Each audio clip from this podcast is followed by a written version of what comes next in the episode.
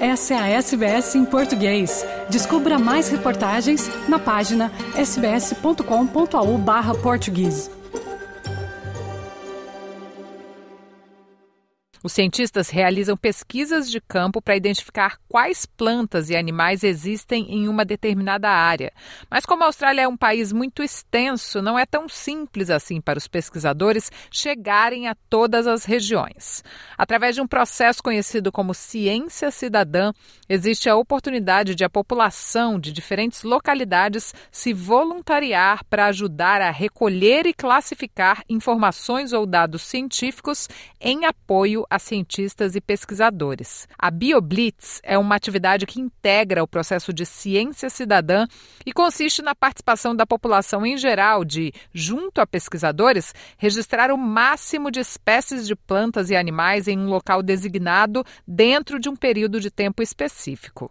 Na costa sul da Austrália Ocidental, WA, o veterinário conservacionista David Edmonds, que mora em Walpole, coordena a Walpole Wilderness BioBlitz, em uma área muito grande e ainda pouco explorada. Walpole Wilderness is one of the wettest parts of Western Australia, and there's a whole range of species and ecosystems that occur here that occur nowhere else in the world. So we've got plants and animals that are found nowhere else. And there's a huge area that's really unexplored. So we don't don't even know what's in these areas. And some of the species here date back to times before the dinosaurs, so it's an incredibly important area for biodiversity. Assim como a área selvagem de Walpole, existem grandes extensões de terra na Austrália às quais se teve pouco acesso e, consequentemente, se tem pouco conhecimento sobre a fauna e a flora dessas regiões. Daí a importância da participação da população em ações de BioBlitz, como destaca David Edmonds. A BioBlitz is, is very empowering. It allows people to actually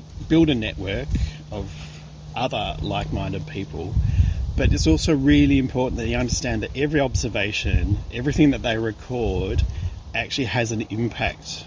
It gives us more information, which builds our knowledge, increases our understanding, and through that, it leads to better management outcomes. Qualquer pessoa pode participar de uma BioBlitz, geralmente conduzida pela comunidade local, grupos de conservação ou de gestão de recursos naturais. Os participantes atuam na área designada dentro do prazo determinado, documentando o máximo de biodiversidade possível. With a BioBlitz, anyone can participate. There's a range of activities for a range of skill levels. So people can come out whether they want to walk long distances or short distances.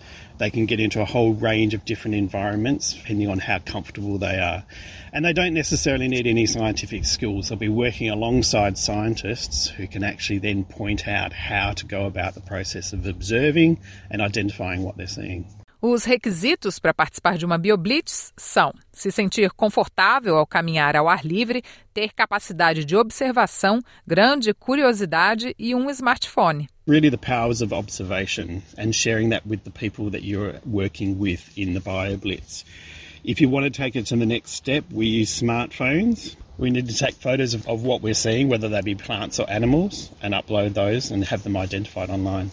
Ao reunir cientistas e a comunidade local, uma BioBlitz contabiliza espécies de plantas e animais numa determinada área e reúne pessoas para partilhar conhecimentos. One of the best outcomes of a BioBlitz is really the community engagement. It's for people to be working alongside other like-minded people.